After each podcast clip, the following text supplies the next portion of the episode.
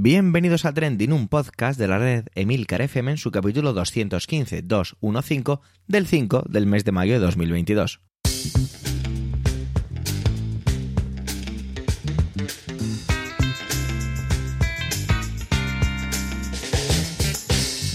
Trending es un podcast sobre lo que pasa, sobre lo que ocurre, sobre noticias que pueden las redes sociales. Todo ello con opinión y siempre con ánimo de compartir.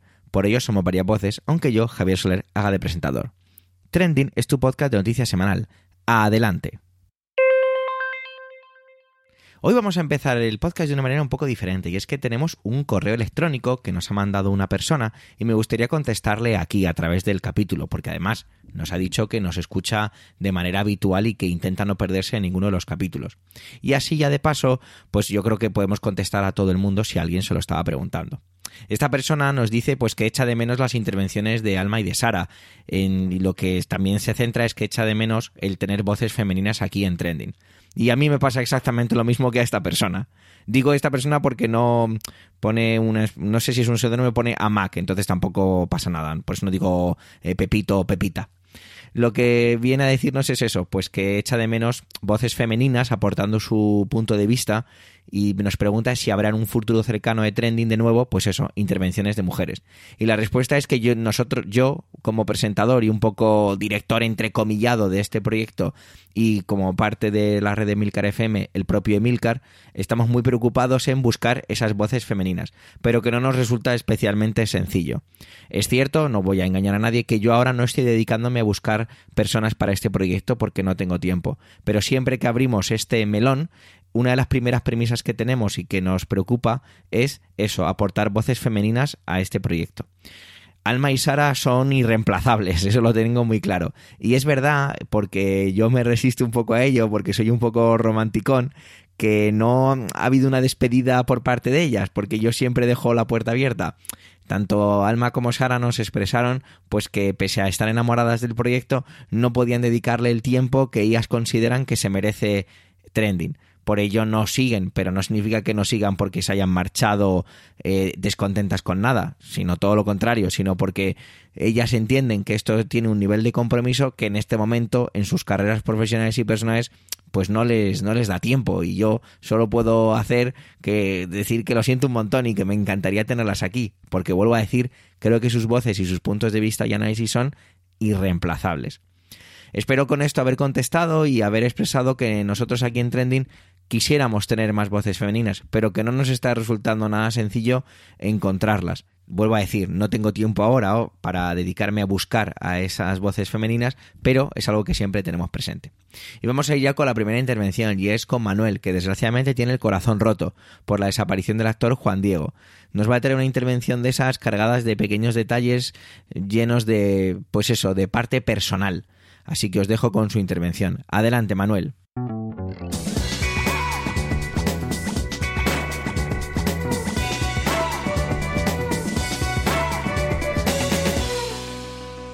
Hola oyentes, hola equipo trending. El pasado 28 de abril me bajaba de un escenario en Viso del Marqués, Ciudad Real. Eh, bueno, Ciudad Real casi lindando con Jaén, no sé exactamente si hay algún pueblo más antes de ingresar en Despeñaperros, pero, pero ahí debe de andar. Me bajaba de un escenario al filo del mediodía, me montaba en el coche con la sonrisa puesta, eh, la sonrisa esa de cuando las cosas salen bien, ¿no? De cuando los cuentos fluyen y el público disfruta tanto que tú disfrutas el doble, pues con tu trabajo, ¿no? En estas ocasiones no suelo encender la radio ni poner música en el coche, me dedico a disfrutar del silencio y del momento recién vivido. Cuando paré a comer en, el que es mi sitio de referencia de la A4, sentido Madrid, ya en la provincia de Toledo, en la venta Torres Mancha, paro allí siempre porque tiene una parrilla siempre encendida, tiene buen género y tiene unas olivas que me pirran. Son unas aceitunas machacadas, eh, cuyo guiso diría que hacen, que hacen allí mismo. Bueno, el caso es que paré a comer, me senté, pedí una cerveza sin alcohol, me sirvieron la cerveza, me sirvieron esas aceitunas que, que tanto me gustan y entonces me fijé en la televisión y allí, en la televisión de la venta, me enteré de que Juan Diego había muerto. Joder, pensé, pues no puede ser, no puede ser. Es cierto que últimamente le echaba de menos en los escenarios, también en el cine. Sabía mm, que tuvo que abandonar el montaje teatral de eh, El coronel no tiene quien le escriba eh, y que lo hizo tras las primeras eh, representaciones, tras las primeras funciones por problemas de salud, pero no era consciente de hasta qué punto estaba enfermo. Como ha dicho en un tuit Antonio Banderas, Juan Diego, has bajado el telón y nos, nos has pillado con el pie cambiado. Me incluyo entre ellos, entre los que has pillado con el pie cambiado. No voy a repasar aquí ni las obras de teatro en las que participó, ni las series, ni las películas, eh, ni tampoco sus compañeras y compañeros de reparto, ni quién le dirigió en todo esto. Él fue generoso hasta la médula, eh, creo que en todo lo que hizo, y creo que no hace falta. Su trabajo es mítico, su trabajo habla por sí solo. Como mítica es su voz, una voz de la que me enamoré en el año 1984 y es que Juan Diego fue el primer don Juan en Alcalá junto a María José Goyanes como doña Inés y, Rafaela Aparicio que también estaba en el, en el reparto como eh, Brígida. Bueno, aquella fue una histórica representación itinerante por la ciudad, por si eh, no lo saben, pues en Alcalá de Henares todos los años, por el Puente de los Santos o por la fecha de los Santos, se representa a un Don Juan itinerante que se conoce, la versión de Zorrilla, bueno, y la versión de Zorrilla y de los eh, directores que afrontan este reto. Es itinerante. Los últimos años se ha celebrado en el Palacio Arzobispal de Alcalá, es al aire libre, y allí nos concentramos miles de personas para ver este espectáculo. Insisto, aquella fue una representación itinerante, histórica, fue la primera de tantas eh, como años ha habido desde entonces hasta ahora, desde 1984 hasta ahora, bueno, o casi, porque no olvidemos la, la pandemia. Yo estuve allí. Yo empezaba a dar mis segundos pasos en el mundo del teatro, los primeros fueron en el colegio, estos segundos pasos eran en una compañía juvenil aficionada del Centro Juvenil Cisneros llamada Teja Teatro Juvenil Alcalaíno, que original y yo estuve allí, yo estuve en este Don Juan haciendo de figurante y flipé, flipé con todo el Don Juan y aluciné con Juan Diego. Creo que, que, que si hoy me subo a un escenario es en parte por experiencias como esta y sobre todo en parte por haber estado junto a actores y actrices de raza, de raíz, de esencia, como Juan Diego. Se ha ido una voz, se ha ido un actor, un luchador, un hombre y un rojo de los de antes, de los que defendían la justicia social dentro y fuera del escenario y esta risa que me ha venido es porque también es de los que se convirtieron en moscas cojoneras del Partido Comunista de España y de la izquierda que vino después. Se ha ido un amante del flamenco y un tipo que, según dicen los que le conocían, odiaba las aceitunas. Se ha ido y me ha pillado con el pie cambiado y comiendo aceitunas. Feliz día y feliz vida.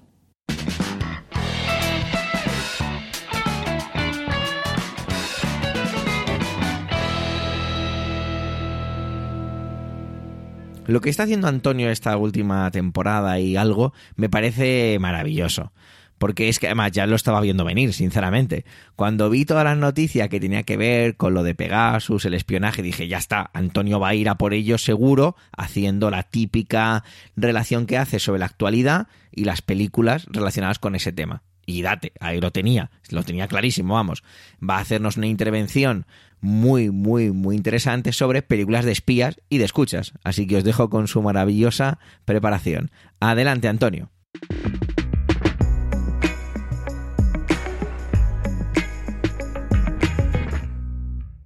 Saludos, soy Antonio Rentero y esta semana en Trending quiero hablaros de tres películas que tienen que ver con uno de los temas candentes de la actualidad de esta semana. Las escuchas, cómo nos espían, cómo invaden nuestra privacidad y cómo nuestras conversaciones y nuestros datos quedan eh, al descubierto por investigadores privados o bien por organismos del Estado. Vamos con La conversación, película del año 1974, dirigida por Francis Ford Coppola con guion propio y protagonizada por Gene Hackman y con intervención del mítico John Casale. Aparece también por aquí Harrison Ford, cuando todavía no era ni Han Solo ni, por supuesto, Indiana Jones.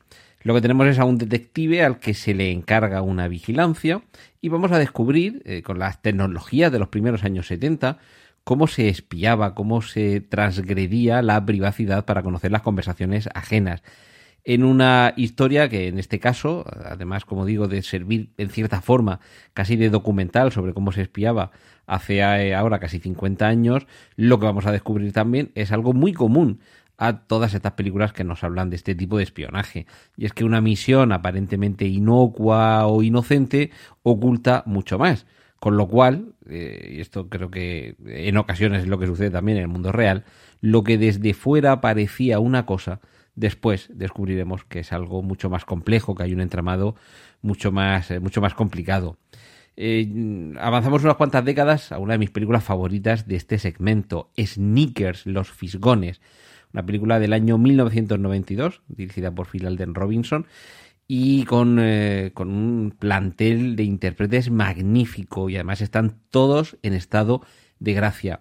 Robert Redford, Mary McDonnell, Sidney Poitier, Ben Kingsley, River Phoenix, Dan Aykroyd o David Strathairn. Eh, lo que tenemos es a un grupo de especialistas, eh, cada uno con su, con su ámbito concreto de, de virtuosismo, que están dedicados a los sistemas de seguridad de las grandes empresas. Pero hay un día que les llega un encargo por parte de una agencia gubernamental. Y aquí esta película tiene algunos momentos, no es estrictamente una comedia, pero tiene algunos momentos hilarantes, magníficos, como, cuando llegan a, hacer el encargo los miembros de esta agencia gubernamental y, dice, son ustedes los que escucho eh, respirar cuando hablo por teléfono. Dice, no, eso en todo caso será el FBI. Ah, entonces son ustedes los que me controlan el pasaporte cuando viajo al extranjero. No, no, eso será la CIA. Nosotros somos otra agencia. Que eso sería también eh, un tema para, para, otro debate, que es la cantidad de agencias de inteligencia y de espionaje que hay en Estados Unidos. Pero bueno, como decía anteriormente, aquí lo que descubrirán en este encargo que les hace esta agencia de seguridad eh, gubernamental es que detrás de un trabajo rutinario en el que cada uno cumple a la perfección su papel, desde la planificación a la logística, a las escuchas, el acceder a sistemas informáticos, los micrófonos o el hacerse pasar por alguien, pues todo este grupo de profesionales van a, descubrir algo que va mucho más allá de lo que siempre habían sospechado. Eh, os recomiendo, obviamente, eh, tanto la película anterior, la conversación de Coppola, como este Sneakers Los Fisgones, una, una película de verdad con, con, algunos momentos muy memorables. Y he dejado para el final la que, sin duda, con aquello también de descubrir algo más de lo que inicialmente se sospechaba, creo que en cierta forma, y también con un par de décadas de diferencia con respecto a la anterior, revolucionó en su momento La vida de los otros. Película del año 2006, alemana, dirigida por Florian Henkel von Donnersmarck, bajo guion propio y protagonizada por eh, unos actores que seguramente no, no, conoceréis demasiado, Ulrich Mühre, Martina Gedeck y Sebastian Koch, que nos traslada a la época en la que todavía Berlín, Alemania y el mundo estaban divididos por un muro. En el año 1984, en la República Democrática Alemana, hay un capitán eh, muy solitario que trabaja eh, para el servicio de inteligencia de la Stasi, la policía política de la Alemania comunista, a quien se le encarga que establezca un sistema de espionaje y vigilancia eh, sobre una pareja compuesta por un escritor y una actriz, ambos muy populares, personajes muy relevantes dentro del mundo intelectual de la Alemania del Este. Y en principio esa labor de vigilancia y espionaje puede parecer rutinaria, incluso aburrida. La idea es tratar de el momento que sea comprometedor para ellos, pero con el tiempo lo que va a ir descubriendo este, este capitán, este espía, es que la relación con esa, con esa pareja le va afectando. Es aquello del principio de indeterminación de Heisenberg, ¿no? Que, puedes comprobar el estado y el movimiento y la velocidad de una partícula, pero al hacerlo también eh, interfieres en su recorrido y en su velocidad. Por lo tanto, como espectador, como comprobador, también termina afectándote. Pues algo parecido a esto es lo que sucede con este La vida de los otros, que también recomiendo vivamente, sobre todo por ver cómo se vivía ese, eh, ese, ese, espacio de ausencia de libertad que durante décadas el, el, comunismo fue extendiendo por distintos países y es una amenaza que continúa eh, estando ahí presente para algunos países, mientras que para otros, por desgracia, como puede ser el caso de China o Corea del Norte, eh, pues Cuba sigue todavía vigente, pero sobre todo ver cómo siempre hay una historia humana ahí detrás, como detrás de cada uno de esos micrófonos, de esos altavoces, de esas grabaciones, hay una historia humana a un lado del micrófono y al otro lado del altavoz. Así que no todo es siempre tan sencillo como escuchar lo que dicen los demás, interpretarlo y descubrir los secretos que hay ahí detrás. Pues bueno, esto era lo que quería compartir esta semana con vosotros aquí en Trending y ahora os dejo que sigáis disfrutando con los contenidos que tienen preparados para vosotros mis compañeros aquí en Emilcar FM. Un saludo de Antonio Rentero.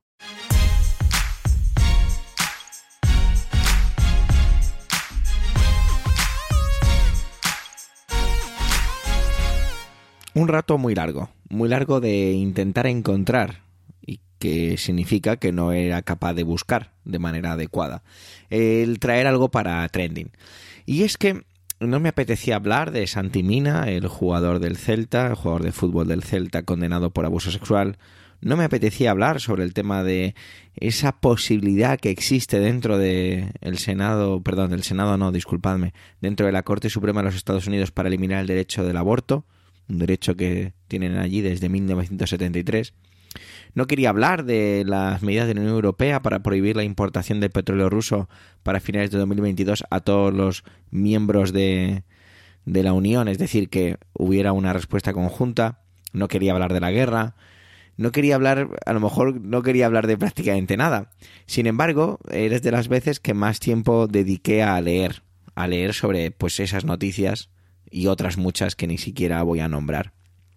Y me encontré con una frase que me que fue la que me hizo despertar un poco. Y era una de y era una frase que había hecho el presidente de los Estados Unidos Joe Biden acerca de las medidas o de otro paquete de sanciones contra Ucrania. Decía que el mundo está en un punto de inflexión. Él lo seguía para adelante y no podía evitar leer esa palabra varias veces, varias veces, en varias ocasiones, inflexión. Y creo que es cierto. Creo que estamos en un punto de inflexión. Yo, si ya veis, si sois seguidores de Trending, si sois oyentes habituales de este podcast, quizá percibáis en mí una actitud ciertamente pesimista. Pero creo que, que intento ser, dentro de mi pesimismo, y lo digo con media sonrisa, intento ser un poco menos derrotista pero a veces es complicado, porque las noticias o incluso la manera en la que se cuentan son las que nos determinan ese pesimismo o ese optimismo. Creo que estamos en un punto de inflexión. Pese a que había buenas noticias, ¿no? Eh, hay más empleo que antes, se contrata más gente, eh, se estaba hablando un poco sobre empleo también dentro del contexto en España. Y seguro que había más noticias alegres, pero no deja uno de ver que las malas noticias suelen ser más pesadas, más contundentes. Y eso hace mella a lo mejor en la manera en la que percibo o en la que vivo eso, las noticias. Ya he hecho intervenciones parecidas a estas y llevo unos dos minutos y pico, tres minutos sin decir nada realmente. Lo que quiero intentar sintetizar o mm, vomitar aquí con un guion hecho a base de guiones, precisamente pequeñas frases tiradas de artículos que he sacado, es que cada vez cuesta más llenar el carro de la compra en relación a la cantidad de dinero que inviertes en ello que la gasolina ya nos hemos acostumbrado a ese precio, pese a las ayudas del gobierno, que digo, que no digo que estén mal, que están fenomenal, que parecía que sonaba a tono un poco ácido, que la guerra de Ucrania ya nos hemos acostumbrado a ella, que qué va a pasar si mañana otros países que son vendedores de petróleo hacen cosas feas o que nos apetezca reconocer que hacen cosas feas porque igualmente las hacen, no vamos a comprarles petróleo, y esto lo digo con una pregunta con cierta ironía pero cargada de verdad, que un país como Estados Unidos muestre esa división tan, tan potente, tan palpante, eh, cosas como el asalto al Capitolio nos hacen recordar lo que estamos viviendo ahora con esa filtración, evidentemente hecha con mucha intención, acerca de una posibilidad que podría ser prácticamente impensable, ¿no? Hace no mucho tiempo que se derogara un derecho que es constitucional o que está dentro del marco de la jurisdicción constitucional del derecho de las mujeres a decidir sobre sus propios cuerpos y que pase a ser una que pase a ser legislado de manera estatal y no federal como es actualmente. Estamos en un punto de inflexión. Quizá dentro de unos meses el punto de inflexión se derive hacia una parte mejor o hacia una parte peor. Yo quiero pensar que será una hacia una parte mejor, que el mundo o diferentes contextos no es que se asusten, sino que reaccionen. Soy una persona miedosa, pero también soy una persona activa, o más bien dicho, proactiva. Cuando veo que algo va a ocurrir o que me tengo que enfrentar a algo, es cierto que me paro un momento y analizo y actúo. Creo, creo que ese es el punto de inflexión que tiene actualmente la sociedad de manera generalizada. Y es muy fácil decirlo aquí delante de un micrófono y sentado cómodamente en mi casa, sin un contexto de guerra, sin un contexto de precariedad laboral, sin un contexto de precariedad económica. Pero eso es lo que percibo. Percibo que sí, es verdad, estamos en un punto de inflexión. ¿Hacia dónde vamos a caer o hacia dónde vamos a escalar? Es lo que me tiene totalmente en ascuas y con ganas de encontrar una noticia que me lleve hacia esa escalada o esa caída. Bueno, no quiero que me lleve la caída, pero quiero que me lleve la escalada. Ojalá haya sabido interpretar o más bien dejar en esta intervención barra reflexión barra mm, visualización del contexto global que nos embarga, esa sensación de incertidumbre por ese punto de inflexión. ¿Vosotros qué opináis? ¿Creéis que el mundo está en ese punto de inflexión? ¿Que es todo una exageración? ¿Que no deja de ser un titular que mañana será absorbido por otro? Porque las noticias cada vez tienen una caducidad más corta. Eso también sería para realmente casi otra intervención, que no haré aquí. Pero es así me siento como que estamos en un punto en el que vamos a ver un no retorno. Lo hablaba el otro día con mi mujer acerca de que yo nunca pensé que vería en un supermercado en España, y lo digo en España porque vivo aquí, ¿vale? Pero nunca pensé que vería en un supermercado un cartel que dijera eh, no te puedes llevar más de 3 litros de aceite por persona.